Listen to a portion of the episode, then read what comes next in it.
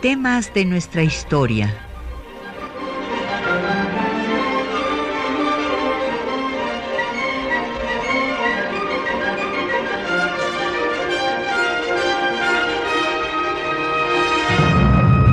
Un espacio que difunde el conocimiento del pasado para comprender nuestro presente. Programa a cargo de la maestra Patricia Galeana.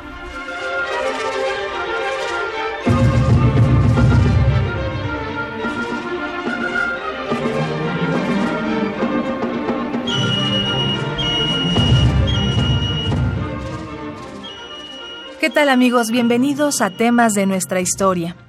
Para el bicentenario de la celebración del natalicio de Benito Juárez, la doctora Patricia Galeana presentó la serie El México de Juárez, un espacio que recreaba la historia del siglo XIX y la vida del benemérito de las Américas en el proceso de construcción del Estado Nacional, republicano y laico.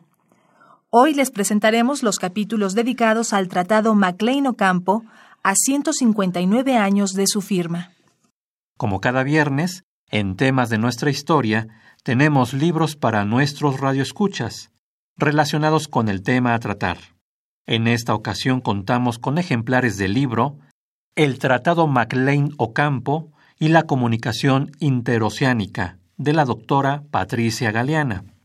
Llámenos, háganos llegar sus preguntas y comentarios a los teléfonos 55 36 89 89 con cuatro líneas, al 01800 505 26 88 desde el interior del país sin costo. Deje un mensaje en el correo de voz al 55 23 32 81. Al correo electrónico temas de nuestra historia arroba yahoo.com.mx. También puede comunicarse con nosotros vía Twitter en arroba temas historia o por Facebook diagonal temas de nuestra historia UNAM. Escuchemos a la doctora Patricia Galeana. En este programa de hoy vamos a tratar un tema que ha sido muy controvertido a todo lo largo de nuestra historia, que es el Tratado Maclean Ocampo. Eh, de hecho, ha sido considerada la mácula eh, fundamental del gobierno de Juárez. Y hoy pues vamos a explicar sus antecedentes y las circunstancias en las que se dio. Pero antes, bueno, quisiera que recordáramos cómo eh, la guerra de reforma había tomado un carácter pues muy sangriento, fue sin duda la guerra más encarnizada que vivió México después de la independencia, y cuando se dividió el país y coexistieron, como recordarán, dos gobiernos a partir del desconocimiento de la Constitución de 57, por haber eh, dejado de establecer la intolerancia religiosa dicha constitución y además por establecer la posibilidad de que el Estado reglamentara los asuntos del culto religioso. En estas circunstancias, durante todo el año del 58, se dieron una serie de triunfos del gobierno conservador, que se llamó asimismo el Supremo Gobierno, y que durante todo el tiempo que duró la guerra civil estuvo establecido en la ciudad capital, en la Ciudad de México. Por su parte, el gobierno llamado constitucionalista por defender la vigencia de la Constitución de 57 estuvo ubicado en Veracruz durante toda la guerra y no tuvo el reconocimiento internacional de ningún país, o sea, de los, todos los países que tenían en aquella época relaciones con México, todos reconocieron en un principio al gobierno de la capital porque había la tradición diplomática de que ese era el gobierno de facto, el que tenía la, la ciudad en ese momento de la Ciudad de México bajo su dominio, era el gobierno que debía ser reconocido. Esto sucedió inclusive con Estados Unidos, por lo cual el gobierno de Juárez tendría que luchar por lograr el reconocimiento de algún miembro de la comunidad internacional, ya que para esta el gobierno de Juárez en Veracruz no existía.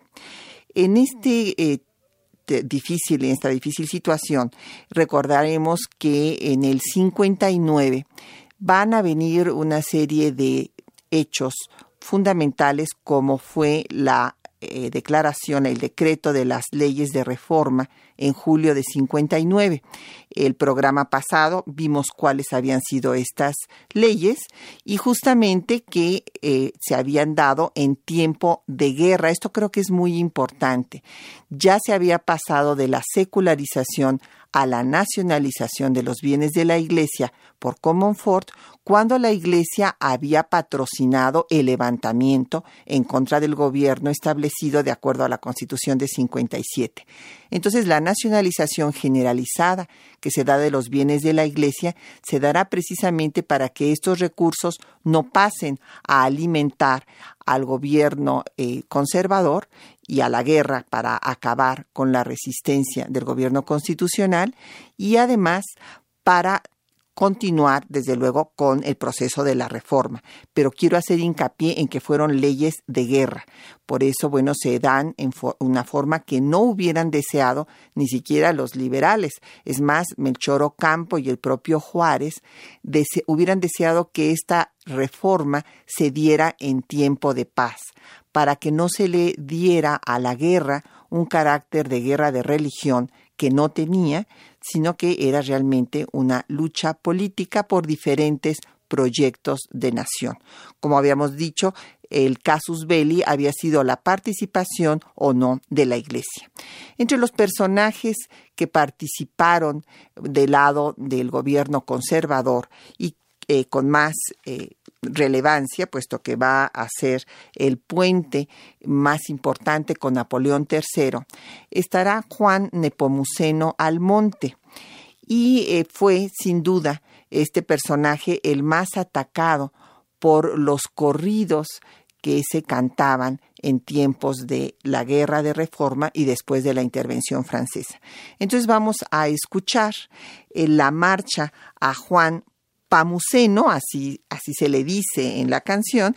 Esta marcha, bueno, recordarán ustedes que eh, Juan de Pamuceno Almonte era hijo de Morelos y se le satiriza por Guillermo Prieto en esta marcha eh, porque él había nacido en la zona de eh, la, zona indígena de los tarascos, por eso se toman palabras de esta lengua y se le satiriza porque él solía decir, dijo algunos discursos en francés al pueblo de México, lo cual, bueno, pues habla de su proclividad a que desde luego interviniera Francia en los asuntos del país y se estableciera el segundo imperio. En la letra eh, ustedes van a ver todas estas eh, burlas que se hacen a su actividad eh, justamente como intermediario eh, frente a los franceses y este texto apareció en el periódico de la orquesta en abril de 1862 ya eh, cuando avanza la intervención francesa. Amo Juan Pamuceno, no te lo plantas el majestad, que no es el propio manto y corona, que to guarache, que to. El Tatacura que te dio vida murió enseñando la libertad, que era insurgente muy decidida y que fue coco del majestad. Corriendo el tiempo creció el pitoncle, se puso fraque, comió bistec Indio ladino vende a tu patria y guiri guiri con el francés. Amo Kineki, Juan Pamuceno, no te lo plantas el majestad, que no es el propio manto y corona, que to guarache, que to guacal. Al rey de Francia vio Pamuceno y Pagrecito le dijo luego, voy y te vende carbón de entrego del mexicano so gran suida. Lo chequetito se come crudo, jurta franceses que es compasión. A lo marido vuelve cornudo manda mi tierra, seré rey yo. Amo Quinequi, Juan Pamuceno, no te lo plantas el majestad, que no es el propio manto y corona, que Toguarache, que Tohuacal. Con Teponaztle saldrán los pueblos a hacer saludos al virrey Juan. Habrá tortillas como montañas de mole verde, formaré un mar. Mucho me adoran los mexicanos, saben que al monte lo vende bien. Ya con Santana, ya con Paredes, ya en Nuevo Orlines y ya en francés. Amo Quinequi, Juan Pamuceno, no te lo plantas el majestad, Bueno, pues como ustedes habrán escuchado, aquí ya se habla de la relación de Almonte que tuvo pues con Santana, con Paredes y bueno, y desde luego con los franceses. Y en efecto, en, eh, justamente Almonte será quien tenga eh, mejor entendimiento con Napoleón III, ya que en realidad él no era un hombre de ideas conservadoras como otros de los monarquistas, como ah, Francisco de Paula Arrangois o Gutiérrez de Estrada, sino que era, había tenido también ideas liberales, pero logró una posición política más relevante del lado conservador y por eso se unió a él y empezó a trabajar en pro de la intervención francesa. Esto yo quisiera destacarlo porque hay que recordar que la idea de establecer una monarquía en México había continuado todo lo largo de la primera mitad del siglo XIX. Eh, recordaremos que cae el primer imperio y se piensa que ha caído porque justamente Agustín de Iturbide era un improvisado. Y cada crisis de la República resurge la idea de monarquía cada vez con más fuerza, hasta que justamente Lucas Alamán, la cabeza más brillante del conservadurismo mexicano, va a escribir artículos en el Universal antes de morir, en el que ya abiertamente su posición es en pro de la monarquía. Eh, por lo tanto, para los liberales la situación era muy difícil porque se sabía que habían estado haciendo gestiones primero frente a España y después frente a Francia para eh, que viniera eh, el apoyo de cualquiera de estas monarquías y se estableciera el segundo imperio. Y por lo tanto el gobierno de Juárez en Veracruz necesitaba tener alguna alianza internacional. Es por esto que busca tener el reconocimiento de Estados Unidos. Cabe destacar que los liberales, no solamente de México, sino de toda América Latina y, e incluso de países europeos, veían a Estados Unidos con gran admiración por haber sido el primer país que se había independizado, por haber puesto en su constitución los principios liberales y los países latinoamericanos acudían a él como el aliado natural. En estas condiciones, el gobierno de Juárez va a negociar el reconocimiento eh, de su gobierno por Estados Unidos a través de Melchor Ocampo, que era el encargado de relaciones exteriores, y este reconocimiento, desde luego, va a ser cobrado por Estados Unidos y justamente lo darán a cambio del tratado MacLean Ocampo. Vamos a escuchar el texto mm, pues desde luego una síntesis que les hemos hecho de dicho tratado para después venir a comentarlo.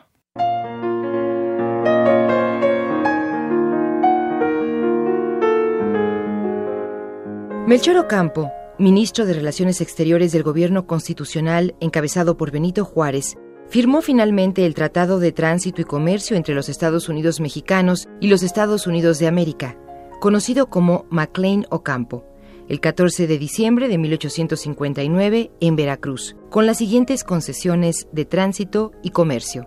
Las dos repúblicas convienen en proteger los caminos que existen o existieren en el futuro además de garantizar la neutralidad de los mismos. Estados Unidos obtiene el derecho de tránsito a perpetuidad por el istmo de Tehuantepec para paso de ciudadanos, bienes y tropas, para la protección de sus nacionales en dicha zona, así como el tránsito de Guaymas a Nogales y de Tamaulipas al puerto de Mazatlán, vía Monterrey.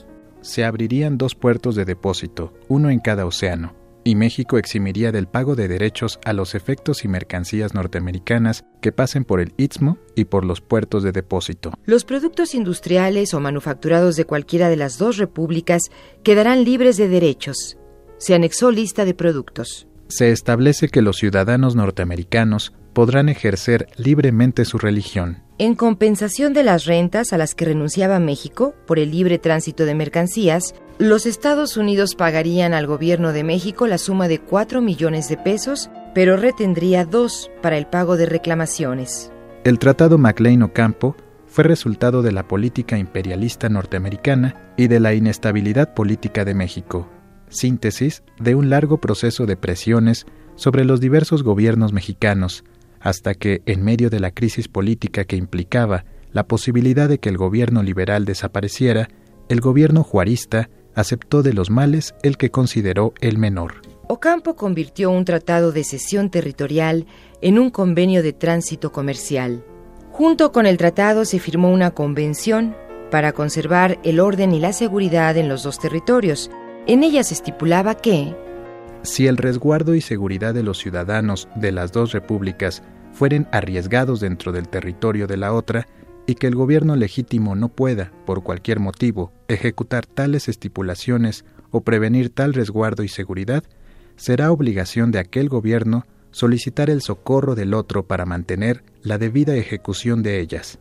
Si el desorden sucediere sobre la frontera de las dos repúblicas, las autoridades de ambas, más inmediatas al lugar donde el desorden exista, obrarán de acuerdo por el arresto y castigo de los criminales.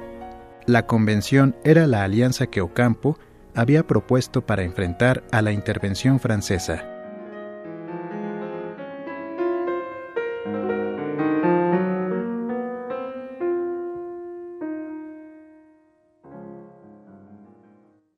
El tema del Tratado Maclean-Ocampo es un tema muy complejo que no se puede entender si no sabemos todos sus antecedentes. Hay que recordar que desde la propia conquista española, ya Carlos V mandó hacer una búsqueda para encontrar la comunicación entre los dos océanos. Después Humboldt encontró que de todos los posibles lugares para hacer ese, ese paso, esa comunicación interoceánica, el mejor era Tehuantepec, ya que los otros dos, el caso de Nicaragua, era un país erizado de volcanes y en Panamá había un distinto nivel de los océanos por los por lo cual se tendrían que hacer exclusas. Ante esto, la presión sobre México por parte de Estados Unidos fue muy grande. Primero habían firmado un tratado los británicos y los norteamericanos en 1850 el Tratado Clayton-Bulwer, por el cual se comprometían ambos países a compartir el paso interoceánico que finalmente se hiciera. Este tratado incluía a Tehuantepec.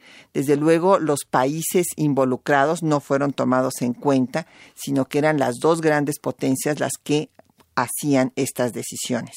En 1857, los norteamericanos, con una hábil diplomacia, lograron sacar a Tehuantepec de este tratado, por lo cual ya eh, este paso, si se hacía en México, quedaría bajo la zona de influencia de Estados Unidos y los ingleses ya no participarían.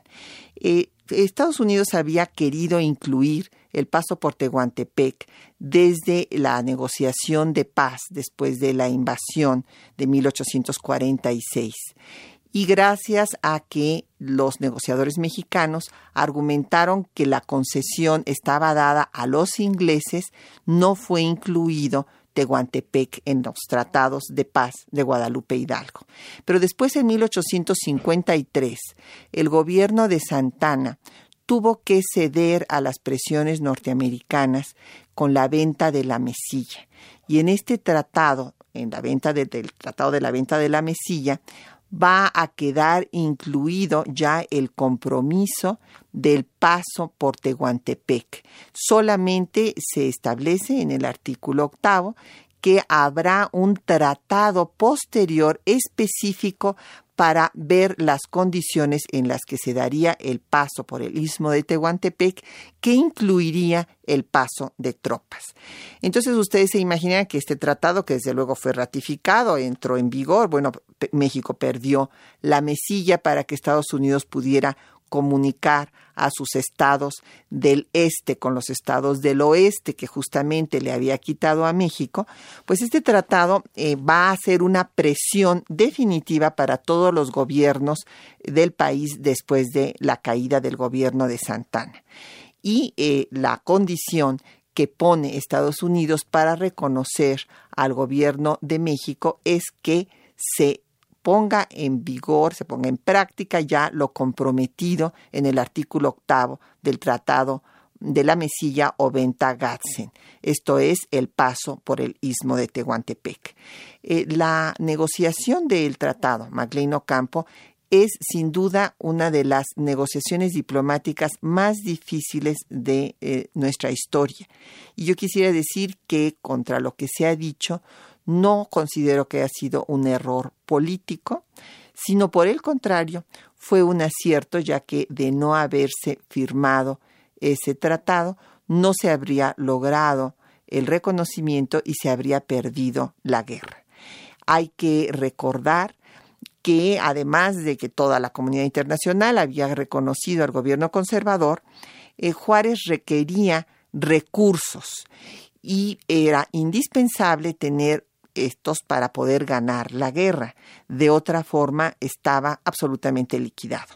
Pero vamos a escuchar otro de los eh, corridos que se hacen en torno a Juan Nepomuceno Almonte, que además fue quien firmó el tratado Monalmonte con los españoles, que se firmó antes del tratado Maclean Ocampo. El Monalmonte se firmó en septiembre y el Maclean Ocampo se firmó en diciembre y después vendremos a comentarlo. Ahora vamos a escuchar el telele.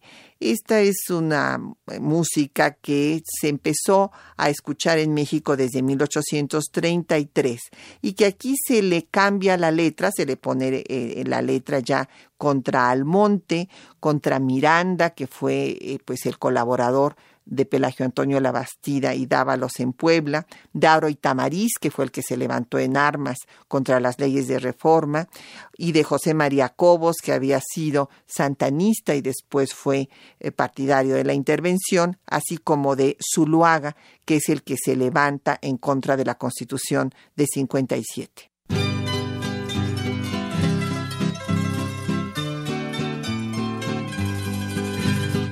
Ya Pamuceno murió, ay no, no, no, no, no, ya lo llevan a enterrar entre cuatro reaccionarios, Salín y de sacristán.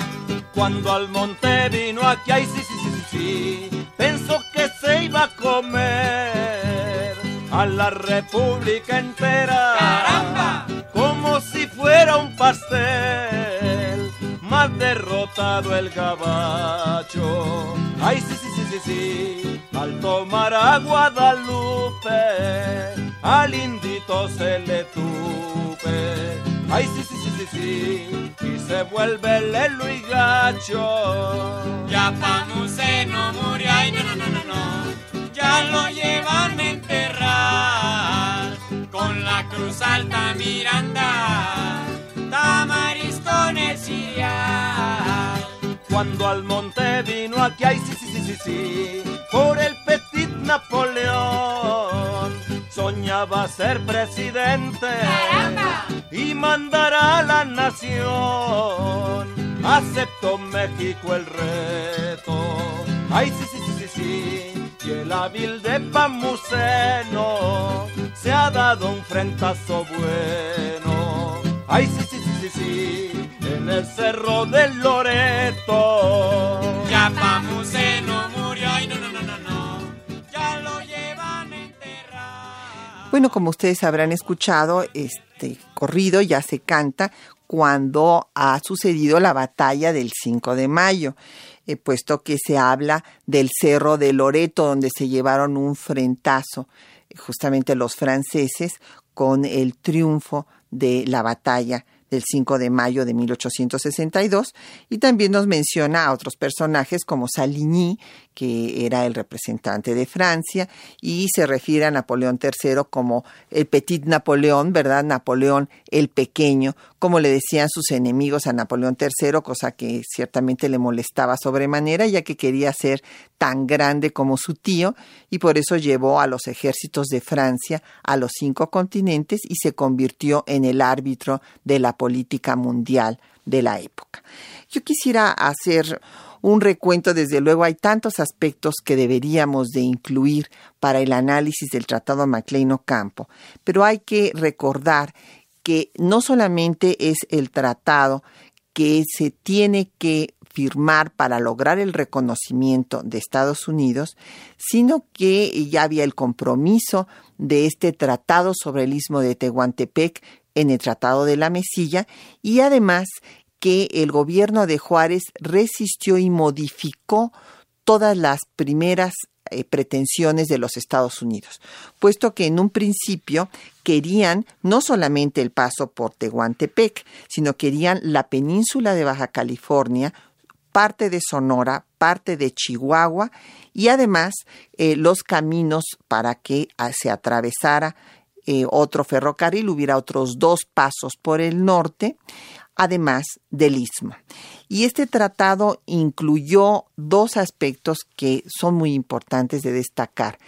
La convención, eh, que les puse una breve síntesis de lo que incluye, era un tratado de alianza militar entre México y Estados Unidos y esto era justamente para que México pudiera hacer frente a la intervención francesa. Se tenía toda la confirmación de que ya había habido las reuniones entre los monarquistas mexicanos, Gutiérrez de Estrada, a través de Metternich con Napoleón III, y por ello era urgente tener el reconocimiento y el apoyo de Estados Unidos para poder hacer frente a los franceses. Pero además venía ya un ataque por tierra y por mar que había preparado Miramón contratando buques en Cuba y si no hubiera estado firmado el Tratado MacLean Ocampo, no lo habría podido resistir el gobierno de Juárez. Gracias a que estaba firmado el tratado, pues entonces se, se pudo declarar piratas a estos dos barcos que fueron detenidos en Antón Lizardo y después fue este tratado rechazado por el Senado norteamericano. Vamos a hacer eh, un corte para, en fin, venir a hablar de todos estos temas, escuchando un poco de música. Y vamos a escuchar a Aniceto Ortega. Déjeme decirle que los eh, dos eh, pianistas y compositores más destacados de la época que le tocó vivir a Juárez son por una parte Aniceto Ortega y por otra Tomás León. Aniceto Ortega era un médico obstetra que se destacó mucho en esta profesión, ya que eh, no solamente fue el profesor en la Escuela de Medicina, sino miembro del Consejo Superior de Salubridad. Pero además de esto, porque ya con ello pues hubiera sido suficiente como para pasar a la historia por su labor en esta, en esta materia, se dedicó a la música, a la composición, fue un magnífico pianista y fue el autor de la Marcha Zaragoza. Y en esta ocasión vamos a escuchar también de Aniceto Ortega eh, la elegía que seguramente les va a gustar, va a ser interpretada por Nadia Stankovic.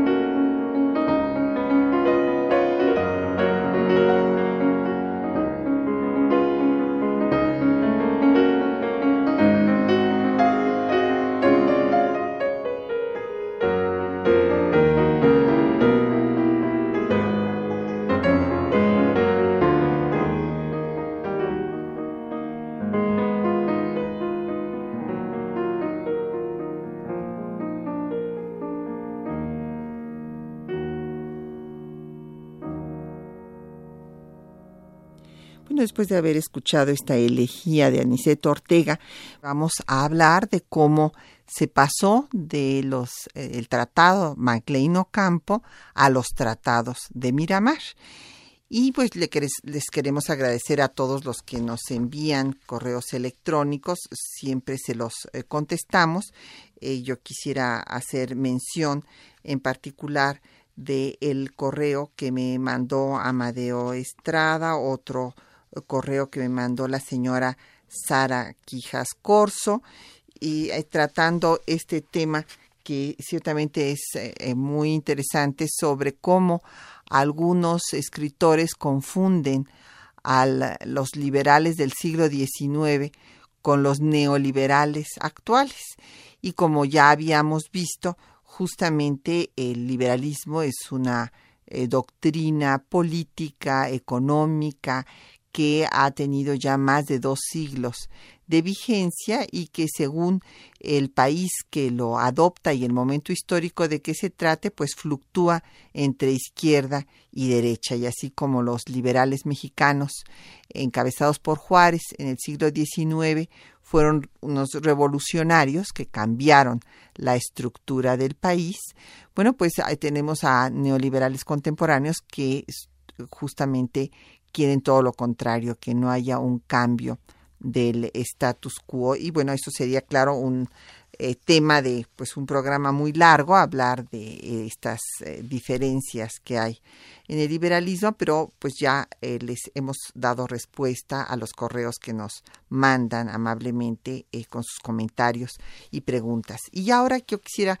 pues hacer un pequeño repaso que hablamos sobre el Tratado Maclean Ocampo, destacando cómo este tratado había sido firmado no porque hubiera el peligro de que España eh, bombardeara a Veracruz, ni tampoco eh, porque hubiera firmado los conservadores el Tratado Mona Almonte con España, reconociendo la indemnización por una única vez de los deudos de los hacendados españoles eh, asesinados en Sandimas y Chiconcuac, sino porque había ya un precedente en el Tratado de la Mesilla, su artículo octavo, de que se daría un eh, tratado para el paso de mercancías y tropas por el istmo de Tehuantepec y fundamentalmente porque se pretendía una alianza con Estados Unidos para poder eh, estar preparados y eh, repeler a la intervención francesa. Eh, había ya tenían los liberales juaristas todas las pruebas de que había habido un acuerdo entre Napoleón III y los monarquistas mexicanos y esta fue la razón de la firma de este tratado que finalmente fue rechazado por el Senado norteamericano, no como se ha dicho por algunos historiadores que este, por milagros, ¿verdad? No, no, no, no nos salvamos de milagro, sino que fue porque el proteccionismo imperó sobre el librecambismo y como este tratado incluía el libre comercio, que en aquella época se pensaba que era una solución para las economías del país, inclusive aquí en México, para que se abarataran los productos manufacturados y que se combatiera el contrabando. Esta fue justamente la razón por la cual se rechazó por el Senado norteamericano, porque prevaleció el proteccionismo. Y después eh, referimos como cuando ya se había ganado la guerra, que se ganó en buena medida por la firma de este tratado Maclean Ocampo, ya que eh, los Estados Unidos eh, detuvieron en Antón Lizardo a los dos barcos que había contratado Miramón en La Habana y ello impidió que se tomara Veracruz como habría sido el caso dada la situación precaria que tenía Juárez y eh, la poca defensa que tenía para el puerto. Vamos eh, ahora a pasar pues a un año que es un año eh, muy difícil, es el año del 61. Después de que se gana la guerra, ¿qué pasa? Eh, pues pasa que viene un año dificilísimo para el país. Eh, Ocampo va a venir de avanzada como el hombre de confianza a la ciudad antes de que entre Juárez. Se va a dar la expulsión de las autoridades eclesiásticas que colaboraron activamente con los conservadores en la guerra y también de los embajadores de España y Guatemala que habían hecho otro tanto, interviniendo abiertamente en la política nacional. También se expulsa al delegado apostólico eh, Luis Clementi, que también había apoyado abiertamente a los conservadores. Pero el 61 va a ser un año muy difícil porque eh, Juárez se quedará por tres votos en la presidencia, vendrá la necesidad de una moratoria y esto va a dar pie a que Napoleón III pueda ya mandar a sus tropas, eh, primero eh, pues con una alianza con España y Gran Bretaña, pero después pues ya podrá seguir adelante para y poder imponer en México al Segundo Imperio. Vamos a hacer una pausa para escuchar un poco de música justamente de este disco que hemos venido compartiendo con ustedes eh, sobre la intervención francesa que hizo el Instituto Nacional de Antropología e Historia y en esta ocasión vamos a escuchar el canto de la chinaca. Este es un canto que se escuchó en la Guerra de Reforma fue una eh, respuesta liberal a las mujeres conservadoras que se autonombraban las cruzadas porque decían que estaban defendiendo a la religión católica que perseguían los liberales, cuando ya hemos visto que los liberales eran católicos y no estaban persiguiendo a la religión, sino al clericalismo, o sea, la participación de los miembros de la Iglesia en asuntos políticos. Y bueno, esta eh, canción después va a ser modificada, se le añaden otras estrofas. La versión que vamos a escuchar apareció en el periódico liberal de La Chinaca el 30 de junio de 1862. Y evidentemente ustedes escucharán cómo se eh, es un exhorto al nacionalismo, es una canción que pues ridiculiza a los franceses eh, con un tono satírico eh, cuando están tratando de conquistar a las mexicanas.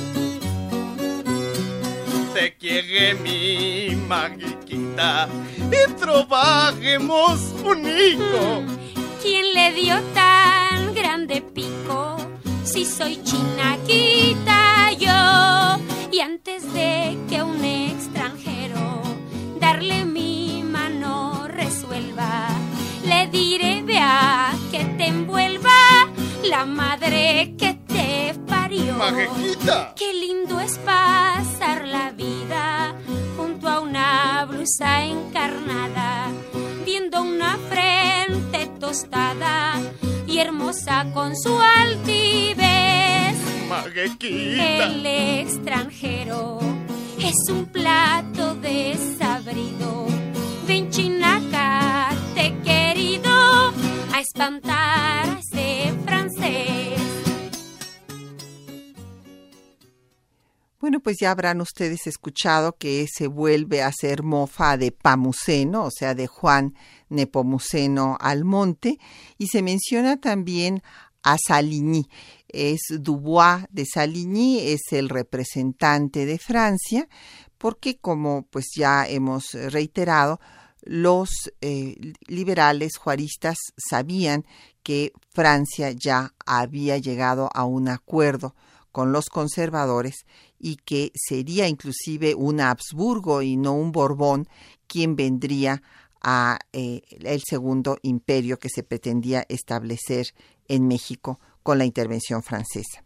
Pero vamos a eh, retomar este año de 61 porque como señalaba yo es un año terriblemente difícil, aun cuando se ha ganado eh, la batalla de Calpulalpan por González Ortega en diciembre de 60 y con esto ya ha podido regresar el gobierno constitucional a la Ciudad de México. Eh, de todas maneras siguen en pie de lucha los conservadores y bueno, claro, su proyecto ya es que llegue eh, la intervención francesa y establecer el segundo imperio. Entonces, en este año tan difícil van a tener lugar una serie de acontecimientos eh, pues muy graves para el gobierno de Juárez. En primer lugar, va a tener a un eh, Congreso dividido, o sea, el propio gobierno, su gobierno está dividido eh, porque quiere eh, las, eh, pues la gente como siempre sucede después de un, una guerra tan prolongada, se quería la paz. Y se consideraba que Juárez no tenía la capacidad suficiente como para gobernar al país y lograr esta paz. Así es que hay una división en el Congreso y solamente se queda como presidente por tres votos. Ustedes dense cuenta que tan dividido estaba el propio Congreso y había pues casi la mitad del mismo no consideraba que Juárez era el hombre indicado para lograr pacificar en ese momento al país y llevar eh, pues a su gobierno a solucionar todos los graves problemas que se enfrentaban, porque no solamente seguían en pie de lucha los conservadores, sino que la crisis económica había llegado a una situación insostenible. Por esta razón es que en julio de 1861 Juárez decreta una moratoria, una suspensión de pagos de la deuda pública exterior por un lapso de dos años. Eh, no tenía el erario nacional recursos ni para los gastos más inmediatos y por eso estaba pidiendo a sus acreedores dos años de plazo para poder seguir pagando las deudas. De ninguna manera se estaba rehusando el gobierno a pagar sus deudas, solamente estaba pidiendo este espacio para poderse rehacer después de tres años de guerra civil. Esto va a facilitar las cosas a Napoleón III, pues justamente para seguir adelante con su proyecto imperial y él va a propiciar que se dé una convención en Londres. Hay que recordar que la deuda eh, mayor que tenía México era justamente con Inglaterra. Ahí había una deuda para ese momento de 68 eh, millones eh, de pesos y con España había una deuda de 8 millones y fracción, o sea, no les estoy diciendo ahorita la eh, cantidad exacta, pero con Francia, pues sin incluir los bonos Jecker, que fueron unos bonos eh, fraudulentos que se negociaron con un eh, familiar del propio Napoleón III, había una deuda nada más de 190 mil pesos. Entonces, en estas condiciones, eh, la Convención de Londres forma una, se forma una alianza tripartita de los tres países para venir a cobrar a México. en esta eh, convención se establece que no se va a intervenir en los asuntos internos del país, sino que simplemente van a venir a cobrar lo que eh, les pertenece y se van a adueñar de las aduanas. Esto en efecto sucede en el final de 1861 van a desembarcar las primeras tropas eh, interventoras de esta alianza tripartita y que van a ser las de España. O'Donnell quería que fueran, primero el ministro de Isabel II, quería que fueran primero los españoles los que pusieran a ondear su bandera de nueva cuenta en el territorio mexicano y encabeza la escuadra española eh, Juan Prim, el conde Reus Márquez de Castillejos, con 5.600 hombres. Eh, después, en enero, llegará eh, ya la escuadra inglesa y la francesa. La inglesa será la más pequeña, ahí vendrá eh, al frente y traerá 800 hombres y Jurien de la Gavier va a desembarcar con 2.400. Después, desde luego, mandarán eh, a más con Lorenzé para avanzar sobre el país.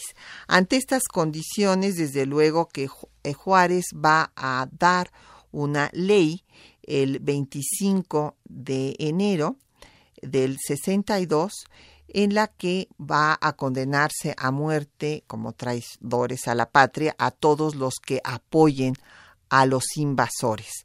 Esta ley es una eh, continuación de la que ya había dado Comonfort, porque ya desde Comonfort se temía la llegada de ejércitos extranjeros y les hemos preparado una cápsula donde están tanto la ley de Comonfort como la ley que emite Juárez para defender eh, la soberanía nacional y la que dará también después eh, Maximiliano. Y eh, ya que ustedes las escuchen, vendremos a comentarlas.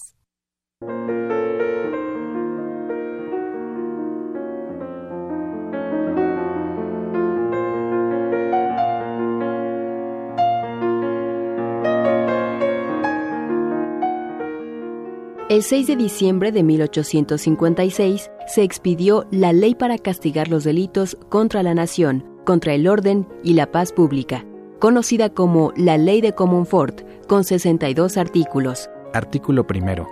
Entre los delitos contra la independencia y seguridad de la nación se comprenden 1. La invasión armada hecha al territorio de la República por extranjeros y mexicanos, o por los primeros solamente, sin que haya procedido declaración de guerra por parte de la potencia a que pertenezcan. Artículo tercero. Entre los delitos contra la paz y el orden se comprenden 1. La rebelión contra las instituciones políticas, bien se proclame su abolición o reforma.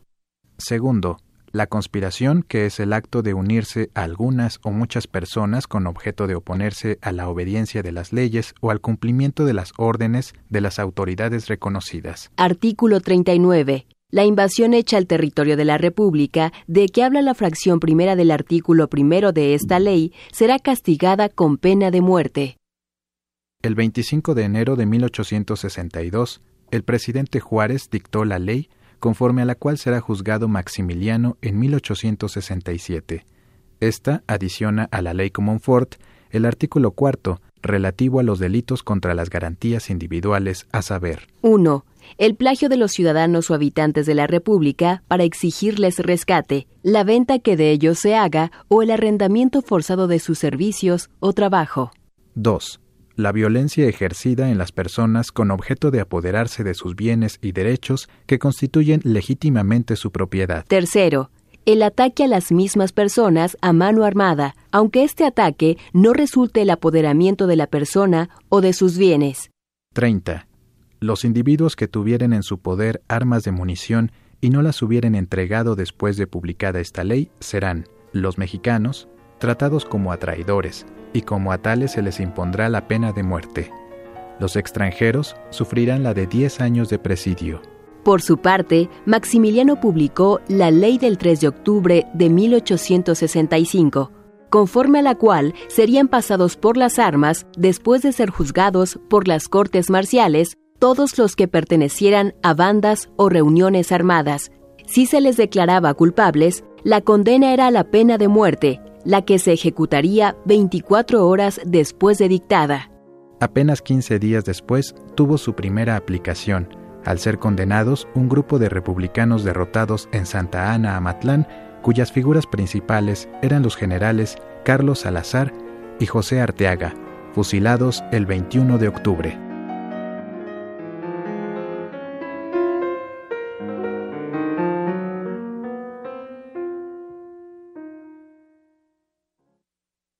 Con esta ley del 25 de enero eh, de 1862 será con la que después eh, serán juzgados eh, Miramón, Mejía y el propio Maximiliano. Y la ley que ustedes escucharon de Maximiliano de octubre de 1865, pues con ella se ejecutó a muchos generales liberales con la falsa idea de que Juárez había abandonado el territorio nacional. Esto este, nunca sucedió. Juárez, a partir de que los franceses toman la capital, sale hacia el norte del país y se quedará en Ciudad Juárez. Pero va antes de dar detalles de la intervención, es muy importante hablar de cómo se disolvió primero la alianza tripartita, porque cuando eh, desembarcaron los eh, ejércitos de las tres eh, potencias interventoras, Francia, Inglaterra y España, ya Juárez había suspendido la moratoria. precisamente con las cartas que le enviaba don José de Jesús Terán, su representante en Europa, él le alertó de que estaba dando pretexto para la intervención con esta suspensión de pagos y que era una medida que debería de retirarse. Desde luego, cuando se suspende pues ya es demasiado tarde porque la convención fue en octubre y se suspende la moratoria en noviembre y ya la maquinaria de intervención había avanzado. Pero por eso es que llegar a un acuerdo con los ingleses y con los españoles fue muy rápido. Manuel Doblado fue el encargado de esta negociación y se firmaron los convenios de la soledad en, el, eh, en los cuales estableció que México no se rehusaba a pagar, se firmó después un acuerdo por separado con cada uno de los representantes, el tratado Waixamacona con los ingleses y se retiró, el primero en retirarse fue el primero que había llegado, Juan Prim, que hizo una serie de vaticinios muy atinados, que los franceses no serían dueños en México más que del terreno que pisaran, lo cual en realidad va a suceder así. Eh, desde luego los franceses avanzaron violando los convenios de la soledad y fue cuando tuvo lugar eh, la batalla del 5 de mayo.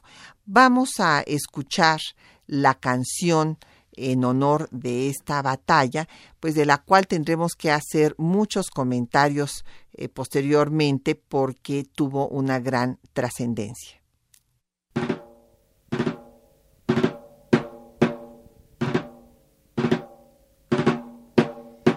Estallido del cañón mortífero corrían los suavos en gran confusión y les gritaban todos los chinacos, vengan traidores, vengan su intervención. Con Tamaris y Márquez entendieron, les ayudó el traidor de Miramón. Y los chinacos bravos se batieron, inundando de gloria la nación. Alto el fuego, ya corren los traidores, ni vergüenza tuvieron ni pudor. Toquen diana, clarines y tambores, un día de gloria, la patria que triunfó. Alto el fuego, ya corren los traidores que vinieron a darnos la lección. Coronemos a México de flores, muera Francia y muera Napoleón.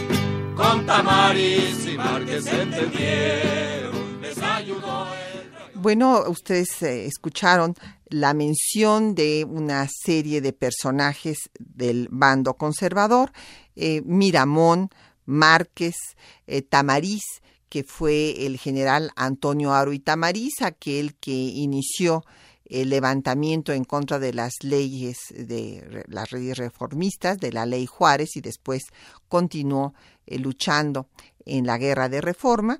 Y eh, Miramón, que fue quien más victorias obtuvo, fue el general eh, victorioso después de Osoyo, Luis G. Osoyo fue el general que dio primero más victorias al grupo conservador y después Miramón, que además encabezó el gobierno.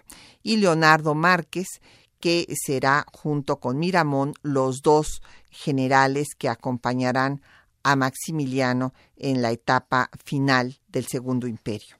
Eh, la batalla del 5 de mayo eh, tuvo una gran trascendencia para el ejército constitucionalista, para el ejército eh, del gobierno liberal de Juárez, porque se creía que era imposible derrotar a los franceses. Hay que recordar que el ejército francés había sido victorioso hasta ese momento de todas las guerras. Napoleón III era el árbitro de la política europea y había llevado a los ejércitos de Francia a los cinco continentes, habían llegado hasta la Conchinchina. Entonces, este, eh, esta batalla que fue gracias pues a la estrategia de Ignacio Zaragoza, dio la esperanza de que si se había podido derrotar una vez a los franceses, se les podía derrotar para siempre y sacarlos del país. Vamos a hacer otra pausa y en esta ocasión queremos que ustedes escuchen una eh, canción de la época, la canción de los cangrejos, que apareció en 1854.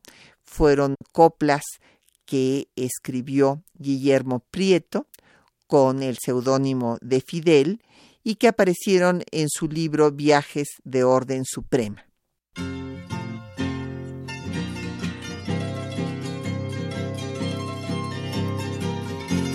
Cangrejos al combate, cangrejos a compás, un paso para adelante, doscientos para atrás.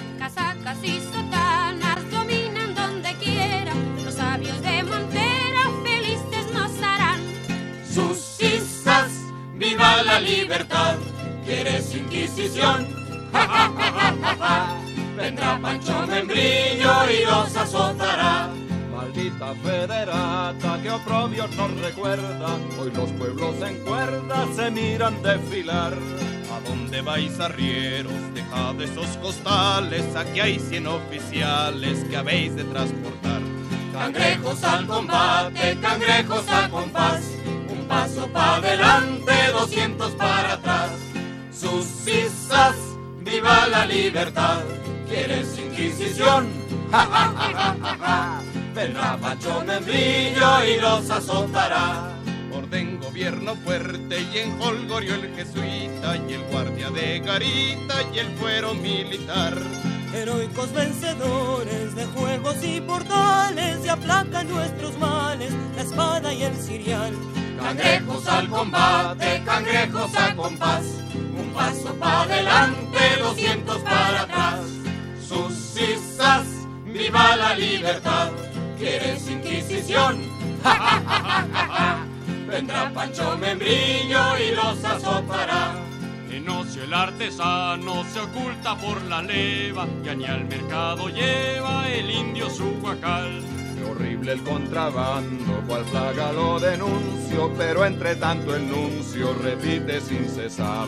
Cangrejos al combate, cangrejos a compás, un paso para adelante, doscientos para atrás. Sus cisas, viva la libertad, ¿quieres inquisición? Ja, ja, ja, ja, ja, ja. Vendrá Pancho Membrillo y los azotará. Agradecemos su atención y a las personas que hacen posible este programa. La doctora Patricia Galeana, titular de este espacio. María Sandoval y Arfaxado Ortiz en la locución. Socorro Montes en los controles de audio, Quetzalín Becerril en la producción y Erlinda Franco con el apoyo de Beatriz Barrera en los teléfonos. Hasta el próximo viernes.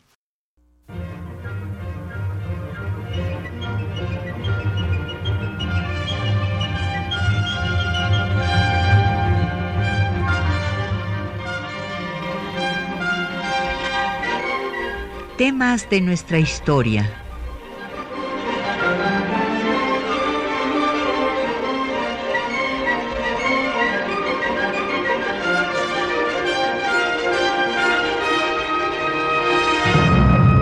Un espacio que difunde el conocimiento del pasado para comprender nuestro presente.